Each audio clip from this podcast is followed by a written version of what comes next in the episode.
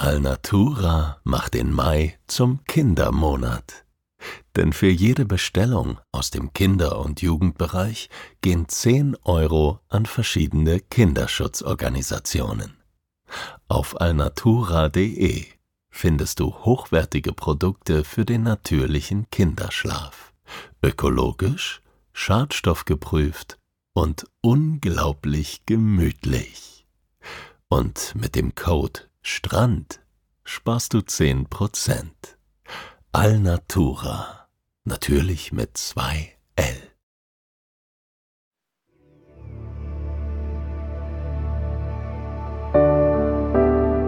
Schlaf gut. Träum was Schönes. Das waren die Worte meines Vaters. Auch er hatte seine Mühe mit dem Einschlafen. Doch wenn er schlief, dann träumte er vom Reisen. Ich erzähle hier von diesen Reisen. So wie es war und so wie es hätte sein können.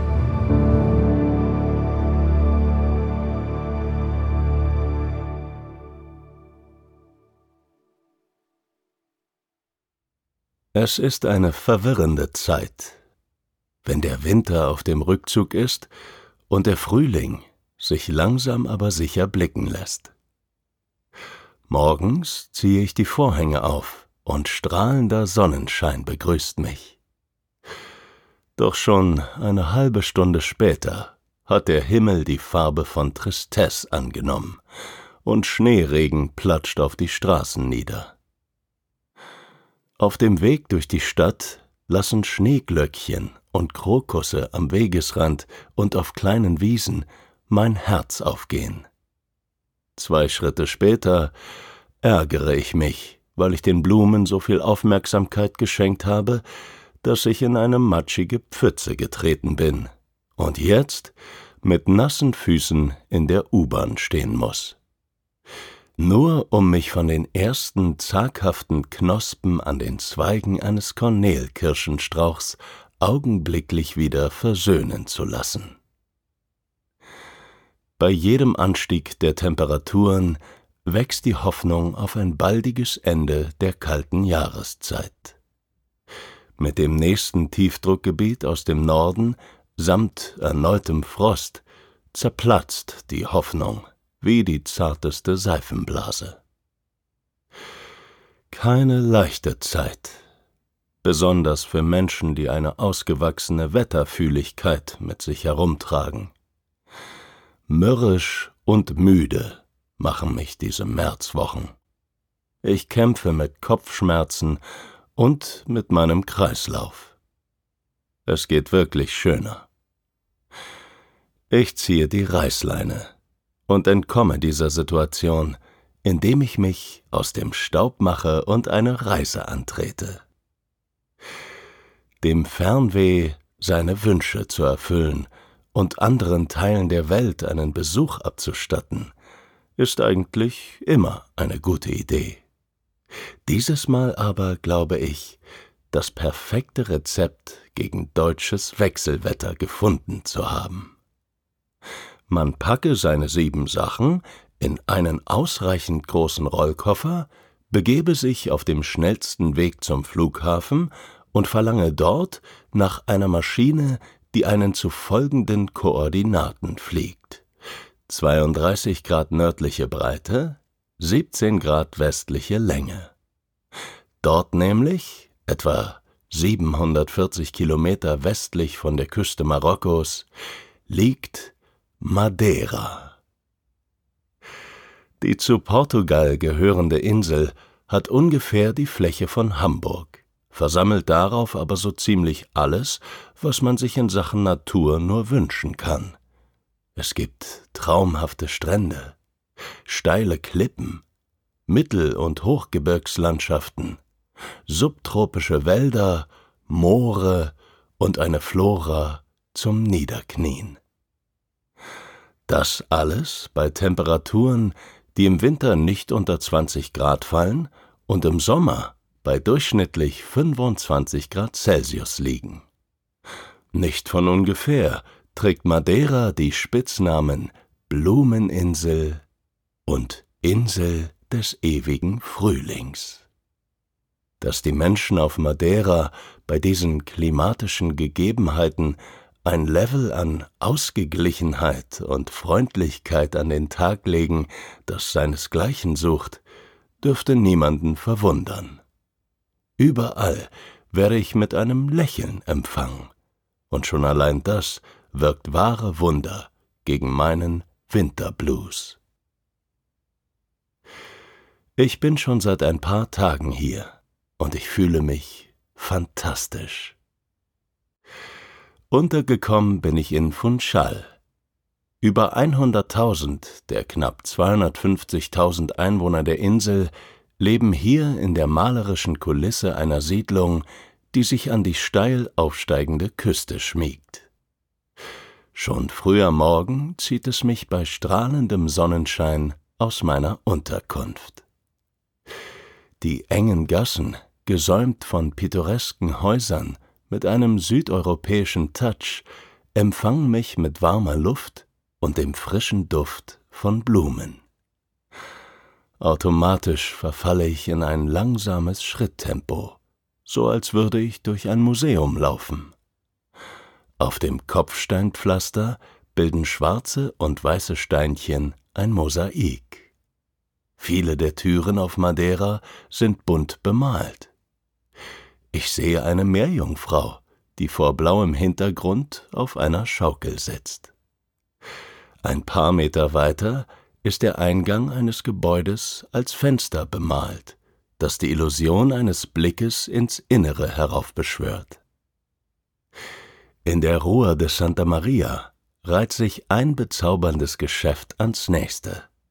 Es gibt zahllose Restaurants und Cafés. Bunte Markisen sind über Ladeneingängen angebracht oder werfen Schatten auf Bistrotische, an denen Menschen ausgelassen bei Kaffee und Gebäck beisammensitzen. An einigen Fassaden sind Straßenlaternen aus olivgrünem Gusseisen verschraubt.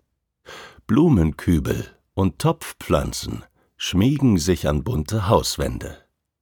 Es herrscht rege Betriebsamkeit, die aufgrund der Dimensionen aber eher verträumt und wuselig wirkt. Einige Kellner und Ladeninhaberinnen grüßen mich mit einem herzlichen Hola oder auch Bom dia, als ich mich ihren Geschäften nähere. Andere sind bereits in vielsprachige Gespräche mit anderen Touristen und Stadtschwärmern verwickelt. Die meisten Menschen tragen eine Art Hut oder Kappe, so warm und hell ist es auf Madeira schon am Vormittag. Kaum jemand bewegt sich in geraden Linien. Es gibt so viel zu sehen und zu entdecken, dass die Menschen im Zickzack von Auslage zu Auslage, von Schaufenster zu Schaufenster bummeln. Ich beobachte einen jungen Mann, der alle paar Meter stehen bleibt, um ein weiteres Foto mit seiner Spiegelreflexkamera zu schießen. Wenn er bei seinem Tempo bleibt, wird er noch bis zum Abend knipsend durch die Rohr des Santa Maria laufen. Aber auch ich selbst komme nur langsam voran. Ich tue es den anderen gleich und lasse mich von jedem zweiten Eingang und jedem dritten Fenster anlocken wie eine Motte vom Licht. Es ist erstaunlich, was man hier so alles kaufen kann. Mein kleiner Tagesrucksack füllt sich nach und nach mit kleinen Schätzen, die ganz vorzügliche Mitbringsel für Freunde und Familie sind. Wenn ich ehrlich bin, ist das aber nur eine Ausrede, zumindest teilweise. Oft finde ich mich so verzaubert in einem verkramten Geschäft wieder, dass ich meine Einkäufe kaum noch hinterfrage. Es macht mir einfach zu großen Spaß, in Funchal nach dem nächsten Kleinod zu suchen. Und solange ich meine Reisekasse nicht gänzlich aus den Augen verliere, sehe ich darin auch kein Problem. Einer der hübschesten Stopps auf meinem Einkaufsbummel ist die Fabbrica Santo Antonio in der Travesso do Forno. Im Inneren eines weißen Eckhauses mit blauen Fensterläden aus Holz verbirgt sich eine außerordentlich charmante Süßwarenmanufaktur. Seit 1893 werden in der Fabbrica Santo Antonio traditionelle maderische Kekse und andere Leckereien komplett in Handarbeit hergestellt. Angeschlossen ist ein Laden, in dem die Köstlichkeiten probiert und gekauft werden können. Mit dem ersten Schritt über die Türschwelle dieses Ladens reise ich nicht nur an einen Ort verführerischer Düfte, sondern auch rückwärts in der Zeit. Auf einer Verkaufstheke aus massivem Holz stehen zwei mechanische Wagen und eine Registrierkasse, an deren Seite es eine Kurbel zum Öffnen der Geldkassette gibt. Tatsächlich erfahre ich später, dass alle Möbel und Geräte im Laden Originale aus der Zeit der Eröffnung der Fabrika vor 129 Jahren sind. Hier wird Tradition wirklich sehr groß geschrieben. Mich verwandelt dieser Ort sofort zurück in ein kleines Kind. Mit großen Augen und Staunen im Gesicht inspiziere ich die Auslagen. Da gibt es Berge von Keksen in verschiedensten Farben und Formen. Kleine, runde, eckige, helle, dunkle. Ich probiere sie alle. Eine nette Dame in weißem Hemd mit blauer Schürze darüber reicht mir geduldig eine Probierportion nach der anderen über die Theke. Zwischen meinen vielen Mmm und Njam streue ich immer wieder ein schmatzendes Danke ein. Obrigado. Die Verkäuferin lächelt nur und nickt. Ich nehme an, dass sie diese Verwandlung erwachsener Menschen zurück in kleine Kinder im Schlemmerparadies öfter beobachtet. Am Ende verlasse ich die Fabrica Santo Antonio mit mehreren hübsch gestalteten Kekspaketen in meinem Rucksack. Ich setze meinen Weg fort und erreiche schließlich den Hafen von Funchal. Die Mittagssonne spiegelt sich im azurblauen Wasser. Weiß und schön liegen Segelboote vor Anker. Es duftet nach Meer. Ich mache es mir auf einer Bank gemütlich und lasse meinen Blick über die Stadt schweifen. Funchal liegt auf einem Hügel, der in steilem Schwung von der Küste aufsteigt. Vom Hafen aus habe ich die Stadt wie ein Amphitheater vor mir. Ich kann die Häuser sehen, wie sie sich an die filzgrüne Decke der Vegetation schmiegen. Ein buntes Muster aus weißgetünchten Fassaden, dem Terrakotta der Dachziegel und der dunkelgrünen Flora der südlichen Erhebung Madeiras. Am obersten Punkt der Stadt bleiben meine Augen hängen. Dort oben, auf dem höchsten Punkt über der Küste, wartet ein echtes Highlight auf mich. Ein Gleitschirmflug entlang der Südküste Madeiras. Ich mache das selbstverständlich nicht allein. Gebucht habe ich einen Tandemflug bei dem ein erfahrener Pilot den Gleitschirm steuert. Der Mann mit dem langen Pferdeschwanz begrüßt mich mit einem festen Händedruck, der mir ein wenig meiner Aufregung nimmt. Unser Schirm liegt schon ausgebreitet im Gras, und es geht jetzt sofort los. Über ein kompliziertes System aus Tragegurten werde ich an der Vorderseite meines Tandempartners festgeschnallt, so dass wir im Flug hintereinander sitzen. Das Prozedere wirkt auf mich ziemlich professionell und sorgfältig. Es dauert fast eine Viertelstunde, bis alles stimmt, bis alle Riemen an Ort und Stelle sitzen und sämtliche Schnallen und Verbindungen mit einem nachdrücklichen Klick einrasten. Ready? erklingt die Stimme meines Flugpartners direkt hinter meinem rechten Ohr. Ich atme einmal tief durch und fülle meine Lungen mit Mut. Yes. Einen Moment später spüre ich einen entschlossenen Schub im Rücken. Meine Beine setzen sich von ganz allein in Bewegung. Ich beschleunige mit aller Kraft. Will noch schneller werden. Es passiert einfach. Ich bin wie ferngesteuert. Nicht gerade eine alltägliche Erfahrung, in vollem Tempo und mit voller Absicht auf den Rand einer Klippe zuzulaufen. Mein Herz hämmert gegen mein Schlüsselbein. Nur noch wenige Meter trennen mich vom Abgrund. Da stelle ich fest, dass meine Füße den Boden nicht mehr berühren. Ich hänge in der Luft, schwebe. Die Klippe ist erreicht. Da ist jetzt nichts mehr. Nur die Küstenlinie weit, weit unter mir. Ich fliege. In weiten Bögen gleitet der Schirm mit mir durch den wolkenlosen Himmel über der Blumeninsel.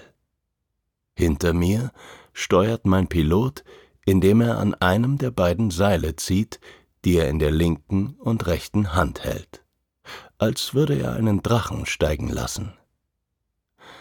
Das Wetter ist so perfekt, dass es die meiste Zeit vollkommen still ist während des Flugs. Nur ab und zu kann ich über mir ein Rascheln und Knistern hören, wenn die Luftmassen in das Material des Gleitschirms greifen. Meine Füße lasse ich aus meinem Schalensitz baumeln, wie sie wollen. Ich fühle mich wie auf einem Kettenkarussell für Erwachsene. Die Aussicht aber ist um einiges besser. Von hoch oben in den Lüften habe ich einen weiten Blick über die Insel mit ihren Hügeln und Bergketten. Ich sehe die üppig wuchernde Vegetation mit ihren Farbtönen zwischen Braun und Grün, sowie bebaute und landwirtschaftlich genutzte Terrassen. Ich sehe die brandroten Schindeln der Dächer und die zweispurigen Straßen, die sich kurvenreich über die Insel schlängeln. Madeira wirkt aus der Luft ein wenig wie das Paradies auf mich. Die Welt ist hier klein, übersichtlich, freundlich und wunderschön. Der Gleitschirm geht in eine weitere Kurve. Ein Kribbeln in meinem Bauch begleitet das Flugmanöver. Als es nachlässt und wir wieder senkrecht in der Luft stehen, habe ich den Atlantik im Blick. Der Ozean wirkt von hier oben nochmal deutlich gigantischer als vom Hafen aus in alle Richtungen und bis ans Ende der Erde scheint sich das tiefe Blau auszudehnen. Ich bekomme einen Eindruck davon, wie weit ich hier von meinem Alltag entfernt bin. Ich atme die frische Seeluft ein, fülle das gesamte Volumen meiner Lunge damit. Wo das Weltmeer und die Landmasse Madeiras aufeinandertreffen, kann ich die weiße Gischt der Wellen erkennen, die schäumend gegen Felsen im Wasser krachen. An anderen Stellen ziehen Strände in der Farbe von Eierschalen dünne Linien um Madeira. Außerdem kann ich die Molen und Anleger am Hafen ausmachen. Weiße Segeljachten, sind in Reih und Glied an ihren Liegeplätzen verteut. Auf die Entfernung sehen sie aus wie Spielzeug oder wie die Ergebnisse aus Modellbaukästen. Madeira auf diese Art und Weise von oben zu erleben, ist absolut einmalig. Die Rezeptoren in meinem Gehirn feuern aus allen Rohren. Glückshormone rennen in meinem Körper um die Wette. Ich bin so euphorisch, dass ich den Gleitschirm, all die Riemen, Gurte und Schnallen vergesse. Ich fühle mich wie ein Vogel im freien Flug. Unwillkürlich breite ich die Arme aus und gebe mich dieser Erfahrung hin. It's okay to shout something, sagt mein Tandempartner hinter mir. Try it. Da ich mein Leben sowieso schon voll und ganz in seine Hände gelegt und das bisher mit keiner Zelle meines Körpers bereut habe, lasse ich mich nicht zweimal bitten. Ich bin am Leben, verdammt, rufe ich aus vollem Hals. So ehrlich und ernst wie in diesem Moment habe ich es selten gemeint. Die Zeit in den Lüften über der Insel des ewigen Frühlings werde ich wohl nie vergessen. Nach der Landung bedanke ich mich bei meinem Tandempartner. Ich schüttle seine Hand ein bisschen zu lange und ein bisschen zu wild, fürchte ich, aber irgendwo muss ich ja hin mit meiner Begeisterung. Den Rest des Tages trage ich das Hochgefühl meines Gleitschirmflugs mit mir durch die Straßen von Funchal, bis es Nacht wird über Madeira und ich mich in die ruhige und behagliche Atmosphäre meiner Unterkunft zurückziehe. Das Fenster muss ich bei den milden Temperaturen nicht schließen. So kann ich mich nicht nur in die frische Bettwäsche einkuscheln, sondern auch in die leisen Geräusche der nächtlichen Insel. In den Bars und Restaurants herrscht noch immer Betrieb, der als verhaltenes Zusammenspiel aus Stimmen und Musik an mein Ohr dringt. Darunter liegt das seichte Rauschen der Wellen des Atlantischen Ozeans. Auf meinen Geist und meinen Körper hat diese Kombination eine überaus entspannende Wirkung. Ich liege weich und warm auf meiner Matratze und spüre, wie die Welt um mich herum immer langsamer und langsamer wird.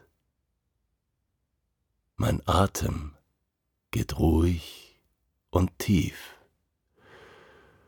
passt sich dem Dahingleiten an. Ich schließe meine Augen und plötzlich schwebe ich in Gedanken durch von Schall. Die gedeckten Farben der Stadt erscheinen vor meinem inneren Auge wie mit Buntstift gezeichnet. Schwerelos treibe ich einige Meter über dem Mosaik des Kopfsteinpflasters hinweg. In der Nase habe ich den Duft von Blumen und frisch gebackenen Keksen. Ich schlage mit den Flügeln und steige höher in die Luft empor. Dort sind die Klippen der Küste, dort das weite Wasser, und überall ist Frühling. Es kribbelt in meinem Bauch, in den Beinen und Armen, als ich immer höher und höher steige. Und schließlich in einen tiefen Schlaf davonfliege.